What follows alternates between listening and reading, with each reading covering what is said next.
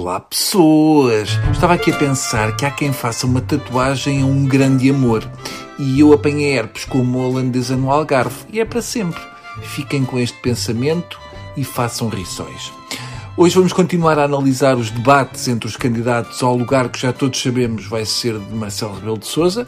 Estive a ver o frente a frente, ou melhor, o lado a lado, entre Marisa Matias e Ana Gomes, mas sinto falta de um baralho de cartas ou um chá e uns scones. Mas tenho de dizer que adorava ver esta Clara de Souza com o José Miguel Júdice. O debate Ana Gomes-Marisa Matias foi tão pouco interessante que assim que convidou o Pedro Marcos Lopes para comentar. O Pedro Marcos Lopes é o ideal para dizer nada sobre nada. O debate na RTP3 entre o Tino de Rãs e o Ventura da Coelha Acácia foi para o ar às 22h45 minutos. Deve ter sido a Liga Portuguesa do Futebol a marcar isto.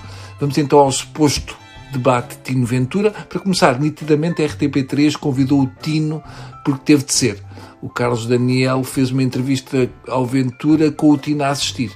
Eu queria era ver a porcentagem de posse de bola ao Carlos Daniel.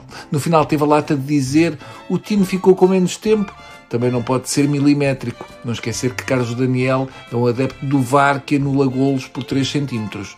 Uma das críticas que eu acho mais fantástica é ai, o time dá erros de português. Só queria relembrar que tivemos um Presidente da República duas vezes eleito que dizia cidadãos.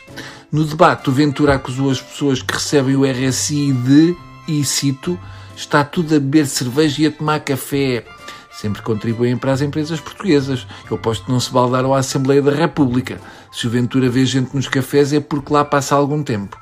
O Ventura teve a lata de dizer que as suas referências são Sá Carneiro e João Paulo II, mas quem vem apoiá-lo é Marine Le Pen. Nada como dar como referência as pessoas que já bateram a bota. Não dá para vir em contradizer. Eu achei que o Tino teve momentos brilhantes.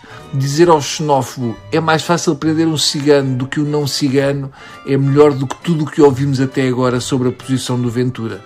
Se as referências do Ventura são João Paulo II e Sá Carneiro, parece-me que as do Tino são o Peter Sellers no fabuloso filme do Kubrick Bem-vindo, Mr. Chance. O Tino é o rei das metáforas simples, mas profundas. O mais giro é ver como o Tino incomoda quem pensa que é hiper inteligente. Uma cena mesmo de malta da cidade que já se esqueceu de onde vieram os nossos avós e que se aprende mais com o borda d'água do que com outros jornais. Faz tanta falta voltar a conversar com a sabedoria popular.